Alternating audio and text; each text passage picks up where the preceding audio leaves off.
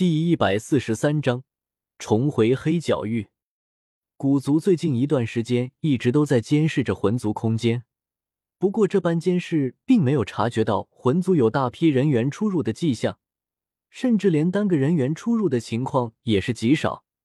这让刚刚晋升至半地境界古猿颇为烦闷。按理说，既然已经得到所有古玉，那魂天帝应该开启洞府，这样龟缩在魂界算什么情况？不过，面对这样的情况，古猿还是没有放弃，一直在监视着魂界。在雷界，太古虚龙、九幽地冥蟒和炎雷两族的高手集合完毕，数百位至少都是半圣的强者集合在一起，让这片天地的能量都震荡不休。古河先生，我们接下来便等待魂族找到古地洞府，然后跟在他们后面进去吗？虽然已经汇聚了这么多强者。但想想魂族的可怕，严静还是有些底气不足的问道：“严静族长，我们现在就可以出发了，因为我清楚古地洞府在何处。”古河张嘴便吐出一个让严静震惊不已的消息。当然，严静不会怀疑这个消息的真假，毕竟以古河的实力，根本不用撒谎。他只是短时间内有些接受不能。那您为何还让我们关注魂族动静？只要我们一直待在古地洞府附近，魂天帝一定会过来开启洞府。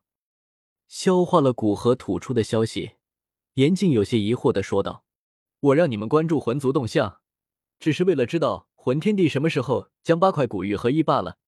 知道了这个消息，他会做些什么，我也就可以做到心里有数。”古河嘴角带着笑意说道，接着又摆手道：“既然人到齐了，那我们便出发吧。”古河花费一些时间，从雷界开辟一处直达黑角域的空间通道。以他现在的空间造诣，哪怕两者的距离超过千万里，对他来说都只是稍微麻烦。很快，一道巨大的空间通道出现在雷界中央。诸位，魂族一直以来的习性，我想大家也清楚。若是他们一族有人晋升斗帝，那整个斗气大陆所有种族都要仰其鼻息。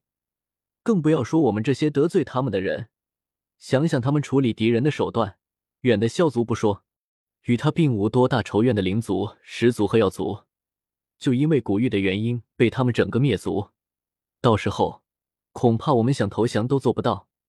所以一定要阻止魂族夺得古地洞府。在大军即将出发之时，古和照例发表了一番简短的发言，主要是宣扬魂族的威胁。对于他的话，炎族和雷族众人感受最深，因为他们就差点被魂族灭了。若不是古河刚好就在雷界，恐怕现在他们连尸体都不会剩下。所以两族众人对古河的话倒是颇为拥护。至于太古虚龙和九幽地冥蟒，由于没有切身之痛，所以对古河的话并没有多大感受。不过两族太古虚龙龙皇与古河交好。九幽地冥蟒更是被青灵控制，所以对他的话也是纷纷附和。见没有出现冷场的反应，古河心里松了一口气，脸色不变的当先对着空间通道飞去。魂族派出去的人将几乎整个大陆附和古地虚影眼镜中的景象找了一遍，找到最为符合的地方黑角域。魂天帝当机立断，让在黑角域附近的人去清理干净黑角域的所有生物。随即将外派的人手，除了黑角域附近，全部召集回来。魂天帝也清楚古族和古河恐怕不会善罢甘休。若是他出动离开魂界，别人他不清楚，但同为半帝的古河却是一定瞒不住的。既然这样，那么便先将大军派往黑角域，然后他再出动。若两人真的发现，那便正大光明的一战。若是没有发现，那他便先取的地品除丹，接着便利用中州的噬灵绝生阵来提供能量晋升斗帝。古河一行人穿过空间通道来到黑角域，这些人刚出通道，黑角域下方便在上演一场淘沙戏。看到这熟悉的一幕，古河眼中掠过一丝缅怀。时间眨眼间便过去十多年了，他在黑角域闯荡的日子还历历在目。以他的灵魂力量，眨眼间便覆盖整个黑角域。他在里面发现不少熟悉的影子。古河先生，我曾在这黑角域创立过一个学院，眼下大战将起，恐波及到学院，所以我想将学院迁移走，不知道可不可以？在古河确定这些熟悉的气息都是属于谁的时候，雷族阵营的其中一个斗圣站出来说道：“蒙天尺，放肆！”雷莹担心古河不满芒天尺在这种大战时刻注意儿女私情，连忙出声呵斥，接着补充道：“他只是一时昏了头，还请古河先生莫怪。”哈哈，我提前带你们过来，不仅是要提前布局，还因为这里也有我的一些熟人，我准备先将他们送走。古地洞府出事，黑角域恐怕以后都将不存在了。生活在里面的人若不迁移出去，恐怕最后不会有人存活。古河这才想起，雷族的芒天尺是创立迦南学院的院长。不过眼下芒天尺与他差距过大，而他与迦南学院并没有多大的交集，所以只是略点了一下自己此行的目的，并没有特意为芒天尺辩护。接下来几天，古河一边让四族强者在黑角域刻画他们自己本族的大阵，以便在战斗只是可以调动更多天地能量，一边见一些他相熟的人。告知他们黑角域即将发生大战，最好离开。